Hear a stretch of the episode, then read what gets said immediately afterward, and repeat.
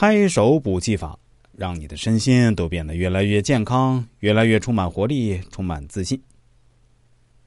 用西方术语来说，神和魂就相当于人的潜意识。在意识的世界中，人们需要的是思考；在潜意识的世界中，人们需要宁静、恩爱和感恩。意识能给我们财富，潜意识能给我们带来健康。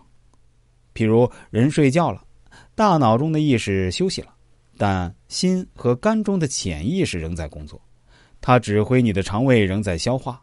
指挥你的血液仍在流动，所以身体要想健康，就要让潜意识工作正常。同时，人的意识也可以影响潜意识。意识影响潜意识的方法呢，就是暗示。譬如你不断重复某一句话，给身体以暗示，久而久之，这句话就会由意识转化为潜意识，直接进入心和肝，从而影响我们的身体。公园里的人不停的高喊“浑身通畅，百病不生”，这就是暗示。时间一长啊，这种意识就会转化为潜意识，影响我们的全身。所以，人的意念有时比最好的药都管用。下面再来给大家说说基本的拍手补气法：食指分开，手掌对手掌，手指对手指，均匀拍击，切记拇指和其他四指分开。以免拍手过度造成淤血。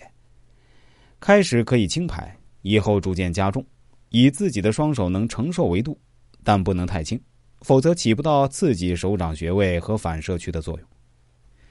拍手最好在清晨进行。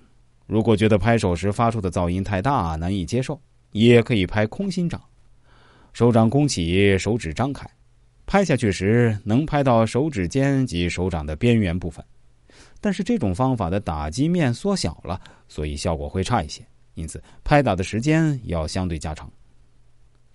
除了最基本的手掌相拍之外，我们其实还可以左右掌背互拍，左右虎口对拍，两手掌弯曲互拍，以一手的手刀击另一手的掌心，以掌心挤虎口，两手握拳对拍。不要小看这些小动作。